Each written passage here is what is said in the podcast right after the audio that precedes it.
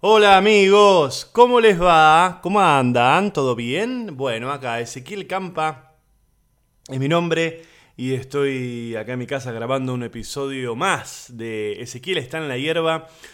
Un nuevo episodio de mi podcast, el podcast de Ezequiel Campa. A ver, un par de aclaraciones. Debe ser la tercera o cuarta vez que grabo un episodio y al empezar eh, les, digo que me está costando grabar y que voy a intentar eh, volver a la periodicidad de grabar un episodio todas las semanas y subirlo y editarlo y todo eso. Y vuelvo a fallarles, me vuelvo a fallar a mí. Y no, ya está, listo. No quiero volver a aclararles que me, que me está costando y que estoy tratando de volver a, a- grabarlos.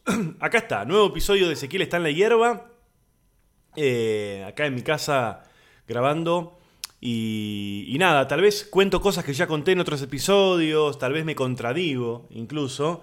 Porque eso, no, no, no me acuerdo cuáles son los últimos episodios que hice, no me acuerdo ni, ni, ni qué es lo que dije. Así que bueno, qué sé yo, un episodio más. Si nunca lo escuchaste, este, este podcast, mi nombre es Ezequiel Campa, soy de Buenos Aires, Argentina, comediante, actor. Hay como un ruido, ¿no? Ah, es mi gato, sí. Tengo muchos animales en mi casa, dos gatas y una perra en este momento. Ahora en un rato les voy a hablar de, de mi perra. Eh, bueno, si nunca escuchaste este, este, este podcast, mi nombre es Ezequiel Campa, soy actor argentino, vivo en Buenos Aires, también hago stand-up y no mucho más. Eh, eso.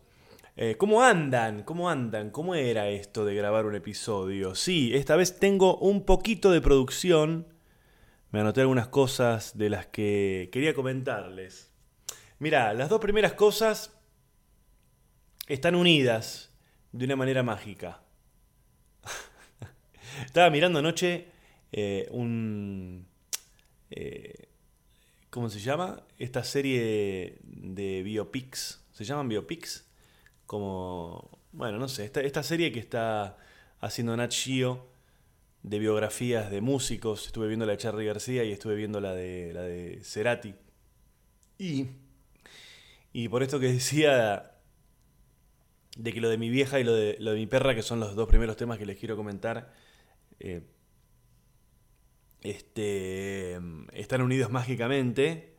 Estaba escuchando, estaba viendo la, las pavadas que se, dicen a veces, ¿no?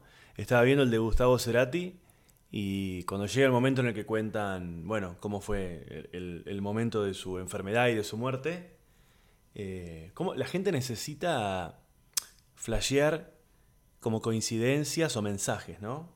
Tipo, y la última vez que hablamos me dijo chau. Y yo creo que de alguna manera se estaba despidiendo para siempre. ¿Qué? ¿Cómo? ¿Nunca te dijo chau alguien y después apareció? Pero bueno, no sé, debe ser esa necesidad de la gente de, creer en algo, no sé. No lo sé, chicos, no lo sé. Pero como les decía, lo primero que les quiero comentar... eh, ah, antes quiero hacer una aclaración. El otro día estaba viendo en Twitter una persona que había puesto... eh, en inglés, ¿no? Había puesto algo así como... Ay, ¿qué había puesto? Había puesto algo acerca de los podcasts. Una cosa tipo que los podcasts están, están hechos por hombres a los que les gusta eh, sus propias... o que creen que sus propias opiniones son, son relevantes o algo así, no sé qué. Cerra el orto, imbécil. ¿Qué sé yo? Déjame hacerlo.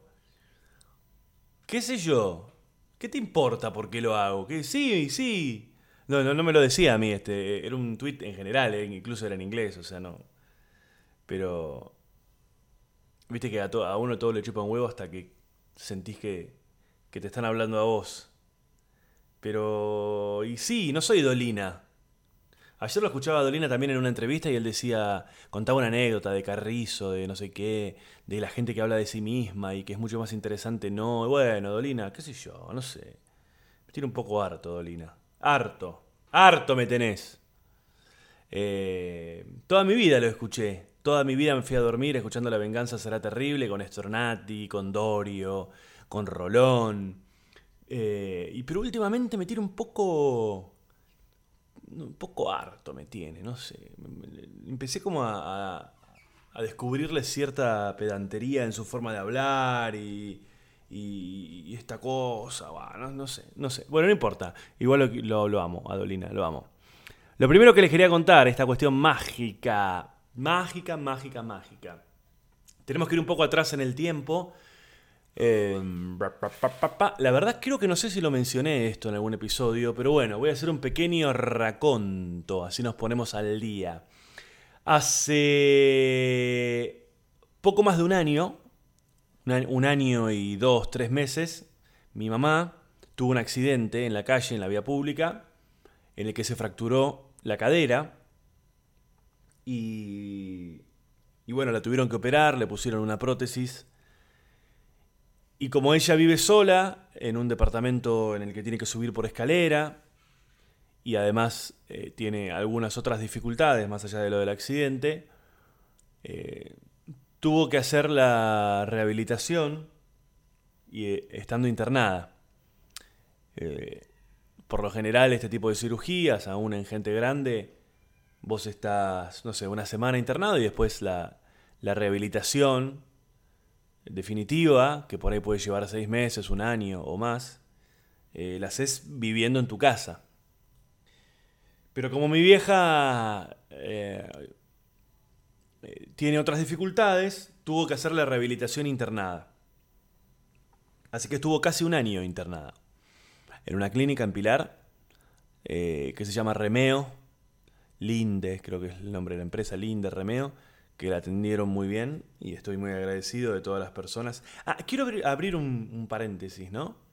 Porque cuando estas cosas aparecen repentinamente en tu vida, esto de tener una persona internada en un lugar, te conectás con un mundo del que no, por ahí no tenías ni idea si nunca te había pasado. ¿no? Supongo que debe pasar lo mismo cuando eh, o vas a ser padre y tu pareja está embarazada, o, no sé, o, fallece alguien, y si, es algo que nunca te pasó, eh, seguramente te conectás con, con un montón de elementos y de, mundos y de personas que de verdad no registramos. Y quiero hacer una especial mención, además de los médicos, a lo que son los enfermeros, loco. El. no sé cómo se llama dentro de la medicina. Pero qué gente, ¿eh? qué gente que nos ha enviado Dios.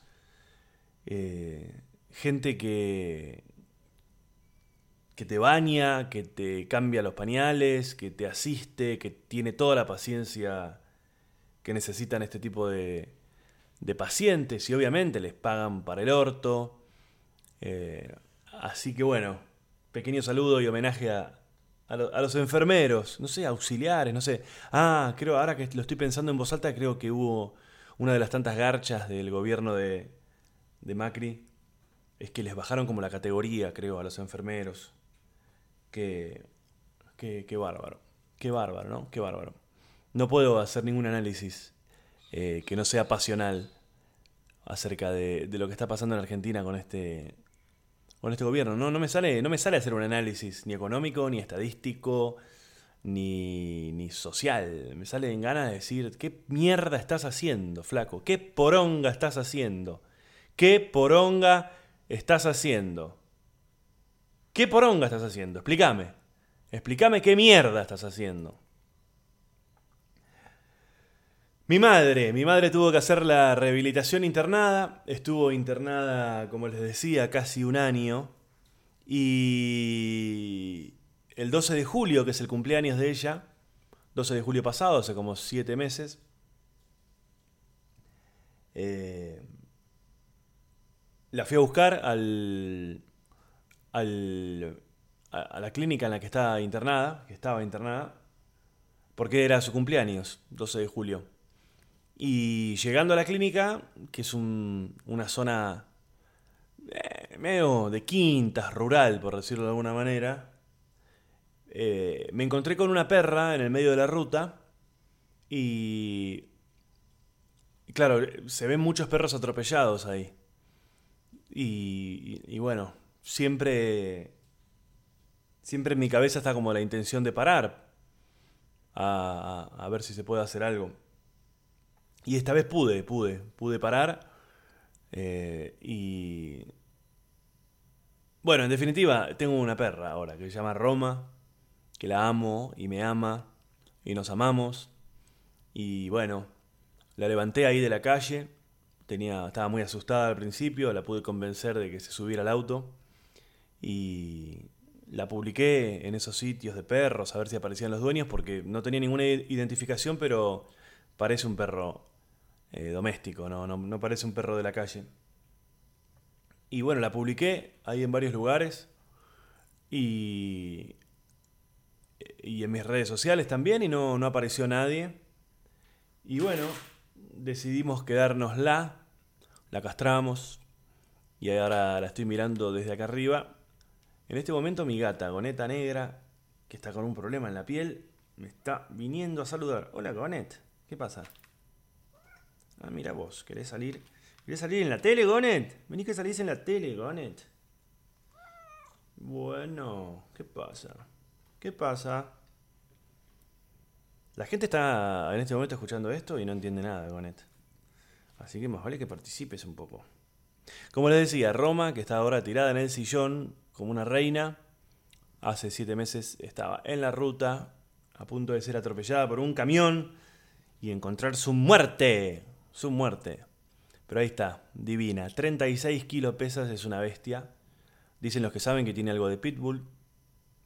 Dicen los que saben que tiene algo de labrador, pero poco me parece. Porque a los labradores les gusta mucho el agua y a esta no le gusta tanto el agua.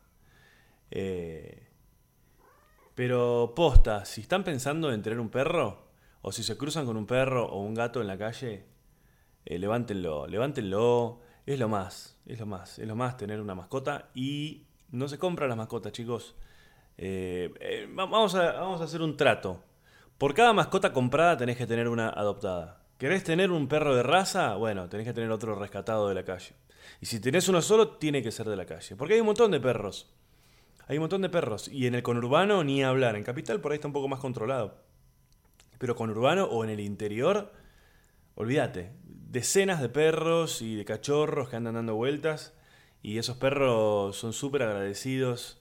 Eh, y esta, no sé si es que yo me saqué la lotería o qué, pero no rompe nada, no tiene olor.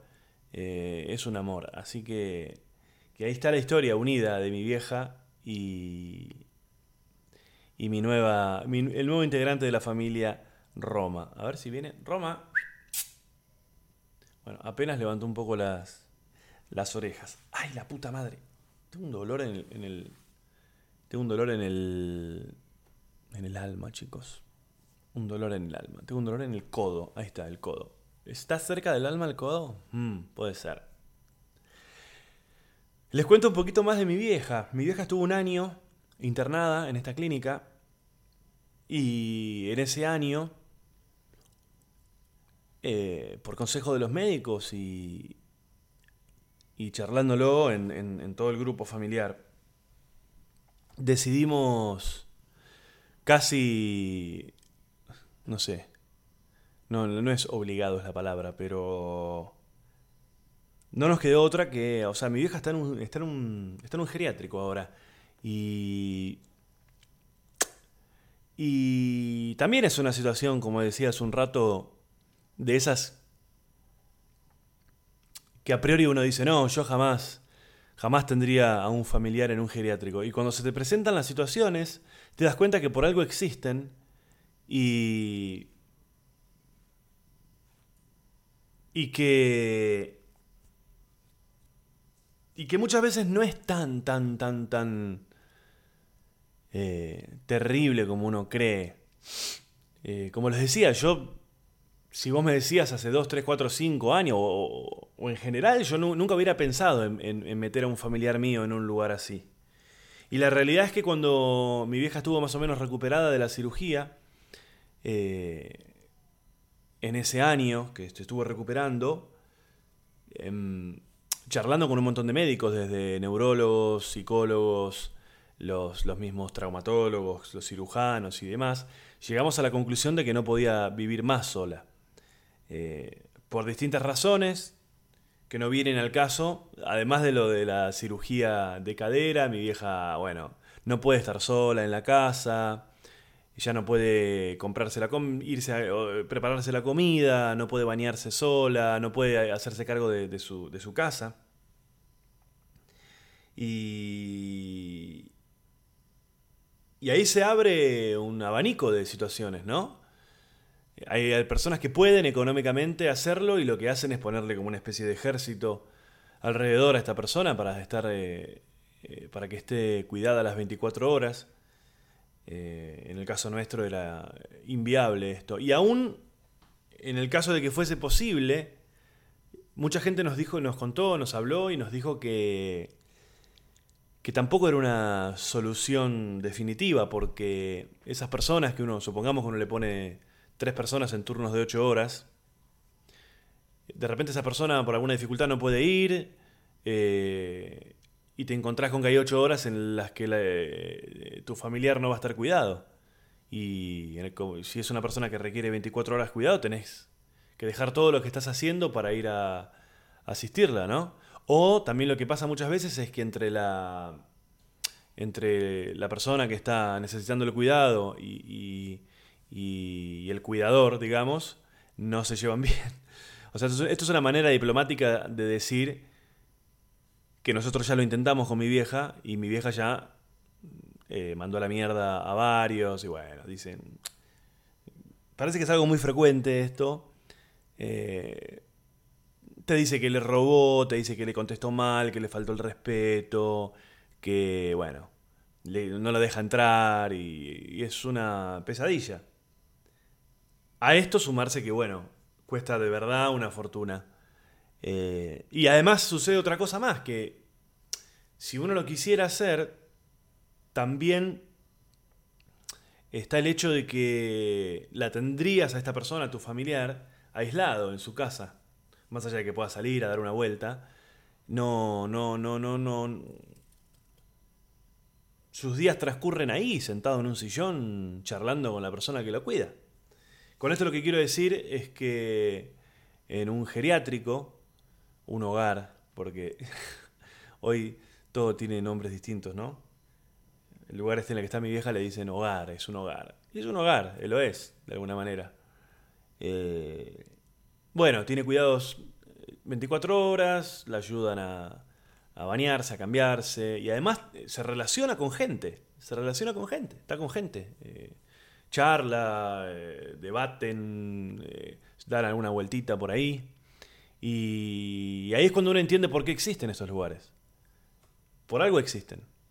Yo pensaba el otro día que. que si bien es una solución, o un. Eh, no sé si es solución la palabra, es una herramienta.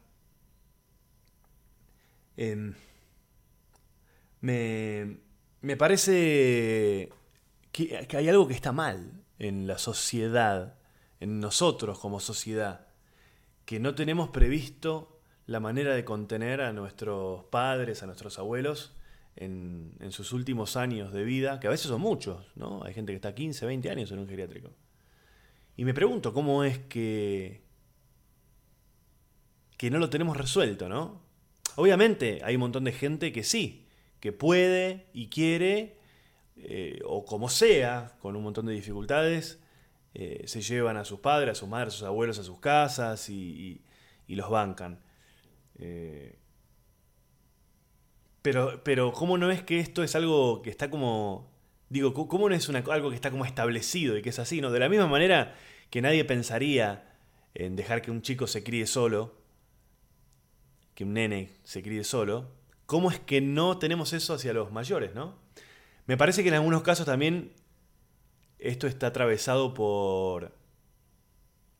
Porque con una persona mayor la familia tiene como una historia, ¿no? En el sentido de que han pasado cosas y hay peleas, distanciamientos.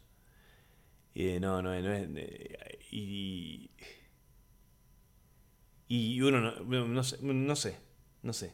El otro día estaba mirando, estaba eh, leyendo y, mm, estaba leyendo acerca de algunas tribus que tienen eh, hijos y los hijos los cría toda la tribu. No, no son considerados dentro de, la organización social, no sé cómo se dice, eh, no, no son considerados hijos de tal madre y de tal padre. Creo, a ver cómo era. Hmm. La madre sí es la madre, pero padres es toda la es toda la tribu. Me pareció interesante. Pero bueno, eh, un poquito eso es el, lo que les quería contar acerca de Roma, mi, mi, nueva, mi nueva amiga eh, y, y de cómo están las cosas con, con mi vieja. Eh, estuve con Roma. Eh, ¿Cómo? Es circular a veces la vida, ¿no? Yo me acuerdo cuando era chico, que chico chico, no sé, 3, 4, 5 años, que con mi viejo, con mi familia nos íbamos de vacaciones en el verano a Córdoba, a la montaña. Ríos de montaña, eh, ese plan, ¿no? Y pasaron muchos años. Y ahora lo estoy haciendo yo, sin hijos, no tengo hijos. Eh, pero era una cosa que yo tenía totalmente olvidada. Un plan que tenía totalmente olvidado. Después de muchos años de, o de ir a la costa, o de ir a Brasil, o por ahí no irme a ningún lado, eh, no había vuelto a pensar en, en ese tipo de vacaciones. Y, estuve ahora en un lugar Voy a decir el lugar, voy a decir la ciudad. Se llama Alpacorral, es una ciudad que está a una, hora, a una hora de Río Cuarto, en Córdoba. Espectacular. No voy a decir dónde específicamente estuve porque es un lugar paradisíaco que no me interesa hacerle publicidad eh, y que se llene de gente. Eh, ay, flasheó que lo escuchaba todo el mundo. Pero bueno, estuvimos ahí y, y, tengo un poco la sensación esa del paso del tiempo, ¿no? Que es un tema recurrente, si ustedes escuchan este podcast episodios para atrás, hablo mucho acerca del paso del tiempo, que es un tema que me preocupa bastante. Y, y bueno, como esta cosa, ¿no? De volver a hacer las vacaciones que hacíamos con mis viejos cuando éramos chicos. Y me sorprendieron un par de cosas. Yo ya había ido, o sea, hace, un par de veranos que voy a este lugar. Y de verdad me, llama la atención cómo todavía la gente sigue eligiendo irse a la costa, a la costa argentina, eh, a fumarse el tránsito de la Ruta 2, el quilombo de gente, los precios. Eh, de verdad no entiendo qué... Puedo llegar a entenderlo eh, si sos padre y tenés hijos chicos que, que bueno, querés ir a, las, a los lugares en los que están los amigos de tus hijos para que interactúen, sociabilicen y eso. Pero no le encuentro explicación a... Si no es así, no le encuentro explicación. Obviamente, tenés una casa, tu primo te prestó, fuiste, pues no sé qué, lo que sea, está bien. Pero me parece tan tanto más interesante irse a estos lugares como el que estuve yo, con agua cristalina, solazo, vacío de gente y mucho más barato. Así que permítanselo, loco, permítanselo, está buenísimo. Córdoba tiene unos lugares increíbles, increíbles, que por suerte por ahora no están tan, tan llenos de tan llenos de gente, che. Uy, acabo de golpear el micrófono. Esta gata se quedó acá. Ah, le voy a contar una cosa de esta gata, pobrecita. Mi gata negra, Goneta, que también la levanté de la calle, está hace más de un año con, una, con un problema en la piel. Y ya estamos por el 1, 2, 3, 4, por el quinto veterinario, tratando de buscarle la, la, vuelta. No sabemos si es una cosa alérgica, si es una cosa de, de algo que tiene adentro. Le hemos dado todos los medicamentos que se les ocurran. Estuvo bien un tiempo, volvió a estar mal ahora y básicamente lo que le pasa es que evidentemente tiene como una alergia o algo que le pica y se rasca, se rasca, se rasca y se mutila, se arranca los pelos, se hace un montón de lastimaduras y no he ido a dermatólogos felinos no le encontramos las vueltas. Está ahora con, con corticoides, pobre, porque para salir del paso, porque la idea no es darle corticoides, pero eh, de repente tiene momentos en los que la pasa como el culo, se lastima mucho y no queda otra que ponerle el cuellito ese que se llama cuello isabelino, que es el cuello ese blanco de plástico, para que no se pueda lastimar y, y bueno, le damos corticoides para que le baje un poco la picazón y la inflamación y eso y salga del paso, pero la solución de fondo no la encontramos. Creemos que puede llegar a ser una alergia alimenticia. Es muy difícil, eh, es muy difícil hacer que un gato, y más donde vivo yo, que anda por afuera, va y viene, eh, poder seguirle un tratamiento, porque se supone que si lo que es es una, una alergia alimenticia, lo que tiene que hacer es solamente comer alimento hipoalergénico y no comer nada más. Nada más, absolutamente nada más. Eh, pero es muy difícil. Va por ahí, come. Ahora que estuvimos de viaje, obviamente no la llevamos. Quedó acá eh, al cuidado de unos amigos que estuvieron en, mi casa cuidándome la casa. Y cuando volvimos nos dimos cuenta que le había hecho un agujero, había perforado la bolsa de comida de la perra. Y estuvo toda la semana comiendo comida de la perra y le agarró de nuevo la alergia y, todo. Entonces tiene que no comer nada que no sea ese alimento y el alimento encima es carísimo. Y yo tengo otra gata más y, no, no podés separarla. O sea, los dos gatos comen del mismo lugar. No, el gato no tiene horario. El gato no es como el perro que le das de comer y se come todo y, y ya está. Que abro paréntesis, Roma, mi perra no hace eso, va comiendo todo el día. Eh, como los gatos, el gato come todo el día. Vos le pones comida y el gato va, se va autorregulando. Eh, entonces no podés ponerle la comida de uno y la comida de otro. Salvo, salvo, salvo que quieras gastar un dineral y te compres unos sistemas que hay de... ¿Cómo se dice? De, de el plato, el plato para el gato. Hay unos platos que tienen como una tapa de acrílico electrónica y cuando el gato se acerca, el gato tiene una chapita colgada del collar y el, el, plato detecta esa chapita, detecta que es el gato que puede comer de ese, de ese pote, digamos, y se abre. El otro gato tiene otro pote. Entonces, si se acercan al otro, nunca van a poder comer del otro porque bla, bla, bla, se entiende, ¿no? Pero es un caos, porque por otro lado, la perra tiene la comida del gato, perdón, tiene la comida en el piso y la perra y la, y la gata va y come. No, no hay manera. No, no hay, no hay manera de que la gata no coma otra cosa. Así que bueno, estamos con el quinto elemento, con el quinto, empezamos la semana que viene con el quinto veterinario que va a arrancar de cero. Y, y este. Y eso, qué sé yo. Eh, a ver qué, qué encontramos. Ay, ay, ay, ay, ay, ay. Bueno, chicos, voy a comentarles un par de cositas más. Eh, estuve leyendo un par de libros. El año pasado fue un año de muy poca lectura fue un año de mudanza y de mucho trabajo, estuve trabajando mucho, por suerte, y, y bueno, no, no pude leer todo lo que a mí me gustaría. De hecho, uno de los objetivos míos para este año es, más allá de la lectura, es... Tengo la necesidad de adquirir nuevos hábitos. Entre ellos, disminuir la cantidad de tiempo que pierdo en redes sociales, mirando estupideces con el celular y demás, para... Ese es el primer paso. El segundo paso es tratar de ese tiempo dedicárselo a cosas útiles, ¿no? En este caso, la, lectura. Y a la vez, el único libro, creo, creo que sí, creo que un solo libro leí. Trabajé mucho este año. El único libro que terminé el año pasado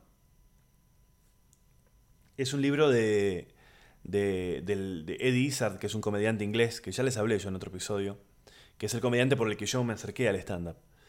Eh, no les voy a hablar ahora del estilo que tiene y demás, pero bueno, es como. Eh, es como un poco el culpable de que yo me dedique al stand-up. Y el libro se llama Believe Me, en inglés, significa créeme. Y como la gran mayoría de los, de los comediantes de stand-up de afuera que, que tuvieron cierta trascendencia siempre sacan un libro. Siempre. Eh, los comediantes en general, más allá de que hagan stand-up o algún otro estilo. Si en algún momento te va más o menos bien, se ve que, se ve que vienen y te ofrecen, te ofrecen hacer un libro. Y por lo general, yo he leído varios eh, y, y por lo general hablan de ellos. Esto va para, para los que, eh, los que escriben esos tweets diciendo opiniones. Sí, imbécil.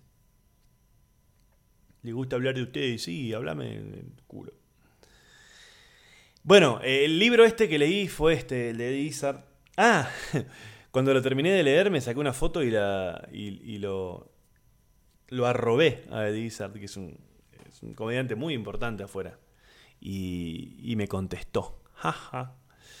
Eh, bueno, la cuestión es que esperemos que no escuche este episodio. Eddie, que no entienda español también, esperamos. Porque la verdad es que no me gustó mucho el libro, me aburrí bastante, me costó mucho leerlo. Creo que por eso también no, leí tanto el año pasado, porque me obligué a leer este libro y, y, no lo quise dejar, no lo quise dejar, no lo quise abandonar y se me hizo muy difícil, muy difícil.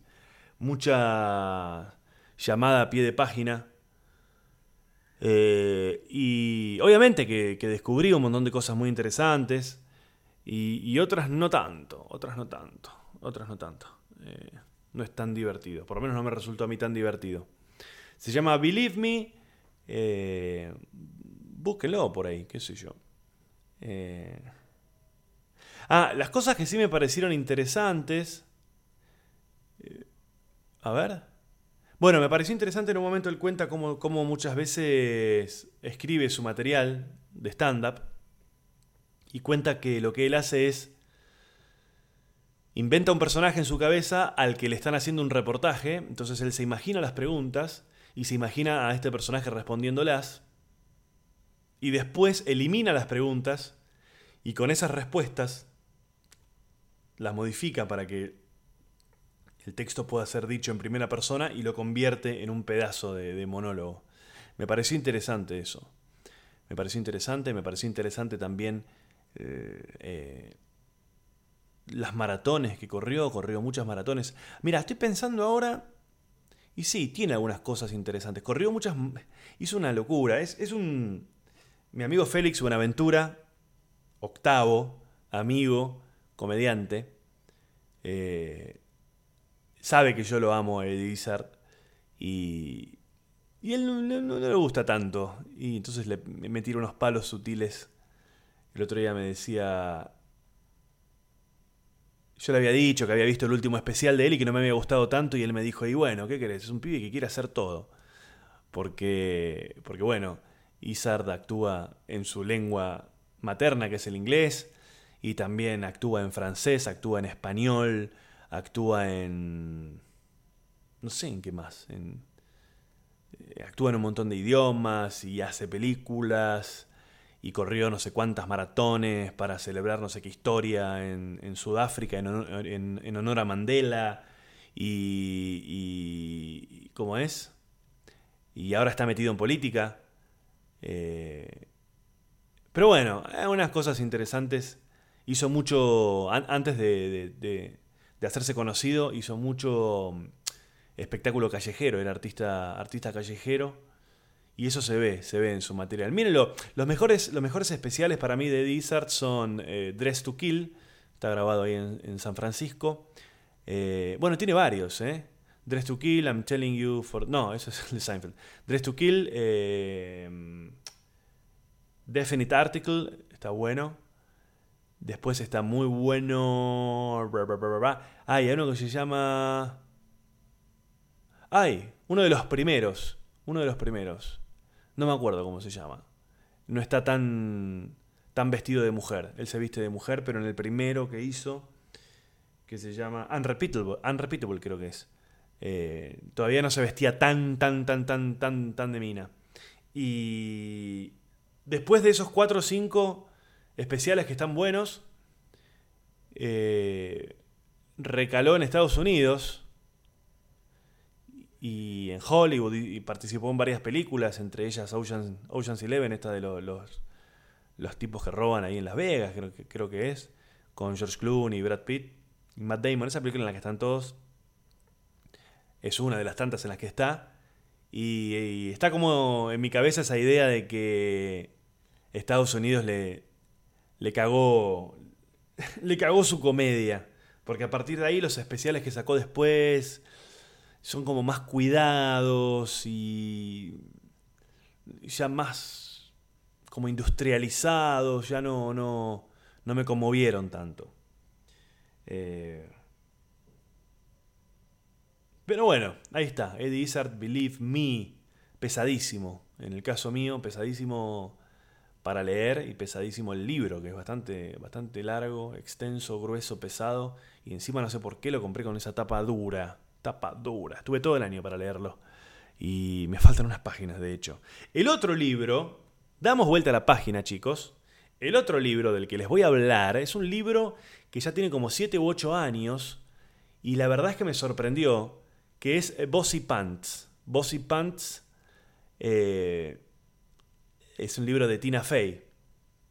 Tina Fey es una guionista eh, americana que trabajó como 9, 10 años en Saturday Night Live como una de las guionistas, terminó siendo la, cabeza de guionistas de, este programa de sketch en vivo de, de NBC, creo que es, ¿no? NBC, sí. Después fue la creadora de un montón de, de, un, montón de, programas como 30 Rock y, otros más. Y este libro, la verdad que está buenísimo. Está buenísimo. Eh, se me hizo súper, súper, súper, súper, súper llevadero de leer. Muy divertido, muy divertido. También, al igual que, en el libro anterior que les comentaba, eh, habla de su vida y demás, pero con un humor eh, muy fino muy, muy, muy agudo, muy, muy, no sé, muy lindo de leer. Esa es la sensación. Yo siempre, si ustedes por ahí me escuchan hablar, yo, a, mí me cuesta mucho expresar, eh, expresar teorías o expresar ideas o expresar em, datos. Yo no, retengo datos. Lo que retengo son sensaciones. Y la verdad que este libro me dejó una sensación, me deja, porque todavía no tampoco lo terminé, me faltan un par de, capítulos. Eh, pero de total familiaridad. Eh, lo, quiero el libro, la quiero a ella. Eh, y este libro yo lo había comprado, esto es una sensación rara. Este libro yo lo había comprado hace mucho. Tengo muchos libros comprados pendientes de lectura y este, este era, era uno de ellos. Y.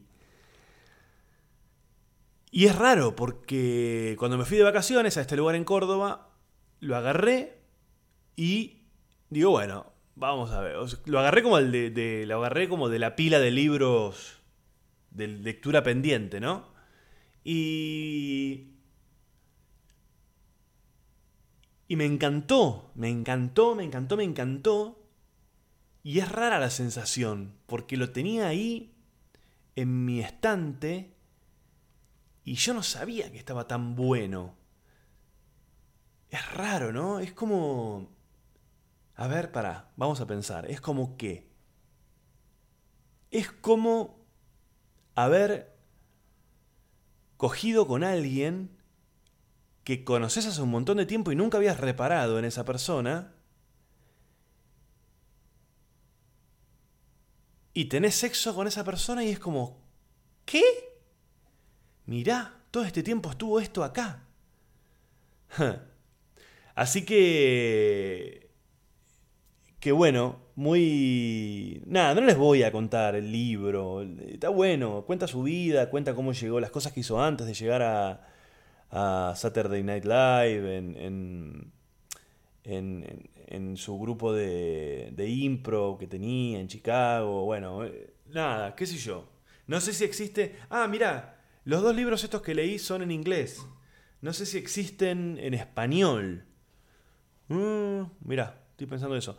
Bueno, no sé. Bossy Pants se llama, que... A ver cómo lo puedo traducir. Bossy Pants. Son como los pantalones del jefe. ¿No? Bossy Pants. Es una expresión que debe significar algo así como mandonear, como ser jefe. No, no sé, no sé qué estoy diciendo. Los pantalones del jefe son. Y se cuenta en el libro que, que, bueno, que le puso ese título al libro porque es una pregunta que le hacen muchas veces. ¿Cómo es que... ¿Cómo... cómo ¿Cómo se siente ser mujer y al haber, como ella es jefa, es jefa en, en los programas que creó y, fue jefa en Saturday Night Live de mucha gente, porque era la, la escritora, la, la, guionista principal, le preguntaban, siempre le preguntan en las notas cómo es ser mujer y ser jefe, una cosa así.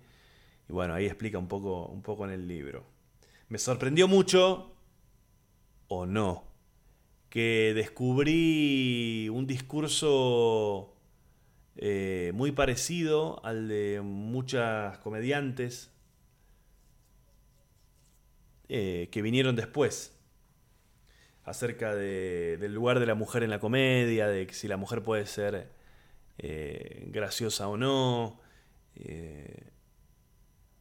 Y siendo un libro que debe tener, no sé si 10 años, pero más o menos ya eh, hablaba, hablaba fuerte del feminismo y del lugar de la, de la mujer en, en, la industria del entretenimiento y demás. Así que búsquenlos. Eddie Izzard, Believe Me, Tina Fey, Bossy Pants. No sé si existe en, español, les repito, lo van a tener que buscar. A ver, les voy a hacer un favor. No sé si es divertido esto. Voy a buscar Bossy Pants, a ver si está en español. Bossy Pants. Bossy Pants. Ah, mira, está la búsqueda por lo menos en español. Tina Fey, Bossy Pants. Fragmento en español. Una sola estrella. Ah, es un fragmento. A ver. Tina Fey, Bossy Pants. Bueno, no sé. Acá encontré una página en la que hay un fragmento. Bossy Pants.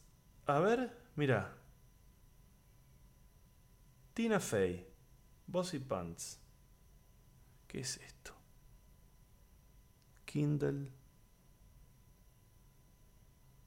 Bueno, no sé, búsquenlo. Es antitelevisivo esto que estoy haciendo. Muchachos, para irte, no sé si terminando, pero más o menos, em, contarles lo siguiente. Por un lado, un par de chivos, fechas, atención, se vienen fechas. Vamos a buscar fechas de Ezequiel Campa. Por un lado tenemos 17 de enero 2019, por si quieren no saben cuándo es que, se grabó este episodio. 17 de enero voy a estar, única función en la costa. Voy a estar en Mar del Plata, en Club Teatriz, un lugar que voy siempre y la pasamos muy bien. 17 de enero, Club Teatriz, Mar del Plata. Las entradas están en plateanet.com. Voy a estar haciendo material que por ahí los que ya conocen ya lo han visto. Y voy a estar probando material nuevo porque estoy probando el nuevo material para el show que voy a estrenar en abril. Entonces, 17 de enero. 17 de enero voy a estar ahí en Club Teatriz en Mar del Plata. Después hay una fecha, espérenme, ¿eh? a ver, está por acá, esto. Para papá, hay una fecha en. Fecha en Bernal, zona sur de Buenos Aires. Esto va a ser en febrero. En febrero, febrero, vamos a buscar febrero. Vamos a ver para acá, febrero, febrero, febrero. Me lo mandó mi amigo Lean de Riebar. Acá estamos. Las entradas están en comedia.com.ar y es el viernes 8 de febrero. Viernes 8 de febrero en em, Bernal. Voy a estar ahí también haciendo material nuevo y material viejo. Está la posibilidad, estén atentos, miren, miren ahí mis redes sociales, porque está la publicidad, la, ah, la publicidad. La posibilidad de hacer una función en Pinamar. Todavía no está confirmada, pero bueno, tal vez en enero o en febrero hacemos una función en Pinamar. Y también voy a estar en Chile, ahí por marzo, febrero, marzo, así que esténse atentos. Le quiero mandar un saludo enorme a mis amigos de Colombia. Estuve en noviembre del año pasado, noviembre de 2018, grabando unos especiales para Caracol Televisión allá en Colombia y recién están empezando a salir y me está escribiendo mucha gente de Colombia diciéndome que los están viendo y que les están que se cagan de risa. Así que muchísimas gracias, saludos a toda la gente de Colombia. Siguiente chivo, siguiente chivo. Hay tres, tres especiales de stand-up míos en Spotify. En Spotify. Hay uno que se llama... Ahora lo voy a buscar, hace mucho que no los miro. Escuchen, porque la mayoría de la gente que escucha es de México. Así que a ver Argentina si me empiezan a escuchar, ¿eh? Ezequiel Campa, me estoy buscando acá en Spotify. Bueno, no tengo internet, che. Acá estoy, mira. Ezequiel Campa, siguiendo, porque obviamente me sigo. Tres, absolutamente tres especiales y en breve subiré el cuarto. Hay uno que se llama En vivo y en la hierba, otro que se llama Harto me tienen y otro que se llama Atrevido. Lo pueden buscar ahí en Spotify, Ezequiel Campa. Qué grande, mira. Eh, estoy en todos lados, loco. Estoy en todos lados. Eh, contarles lo último ya, para ir terminando. Estoy muy perdido. Estoy muy perdido. ¿Con qué estoy muy perdido? Con el armado de mi nuevo show. Estoy armando el nuevo show que lo voy a estrenar, en abril. Ya les voy a decir en qué teatro. Está todo definido, pero les quiero mantener un poco la expectativa. Y la realidad es que me está pasando que por primera vez en, en estos 15 años o más que hace que hago stand-up, me enfrento a la necesidad de armar un show nuevo y a diferencia de la mayoría de las veces anteriores, estoy un poco perdido. Estoy un poco perdido. No le tengo mucha fe a lo que tengo armado. No estoy ahí. No, no, no estoy encendido. Tampoco le estuve hasta ahora poniéndole tanto laburo. Le, estoy, le tengo que poner ahora más pilas y ahí seguramente aparecen cosas. Eh, pero tengo una sensación distinta a la sensación que tenía, por ejemplo, cuando armé el, show anterior, Jugo y Confusión, que estaba yo como re excitado, que sabía que tenía cuatro o cinco cosas que tenía muchísimas ganas de hacer y, las, sentía que estaban buenas. En este caso estoy como, como a la expectativa, ¿no? Esperando, esperando a ver qué pasa. Tengo ganas de, de hacer algunas cosas como, por ejemplo, meter alguna canción en el piano. Ah, mira, estoy... Eh, volví a mis clases de piano. Se vienen tiempos de cambio. Ah, huye, la gata cuando empiezo a tocar el piano. ¿Por qué? Hoy tuve mi clase de piano. Estoy viendo un tema que se llama. Eh, ¿Cómo se llama? She's a Rainbow, de los Rolling Stones. Es el que tiene este pianito. Miren, escuchen. Estoy tocando todo torcido. O sea, además de que no sé tocar, tengan en cuenta que no estoy. En estoy de espaldas al piano, doblando el cuerpo para tratar de mostrarles esto. A ver.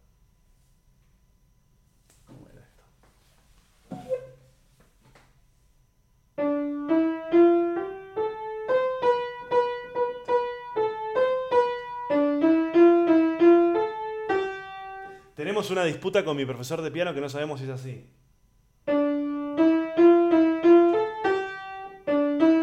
O, sea, si es así o así.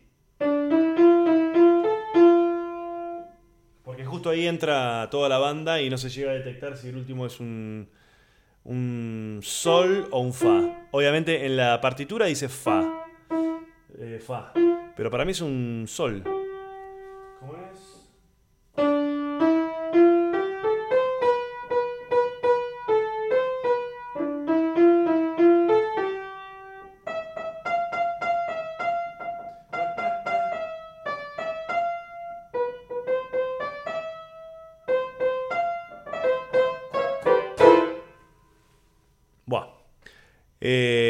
Chicos, no tengo mucho más para decirles, entonces no tengo motivos para que esto dure mucho más.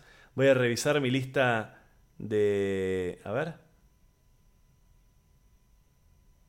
No, estaba revisando la lista de temas que quería charlar con ustedes ahora. Eh, ahora no, perdón, en este episodio. Y ya está, se acabaron los temas.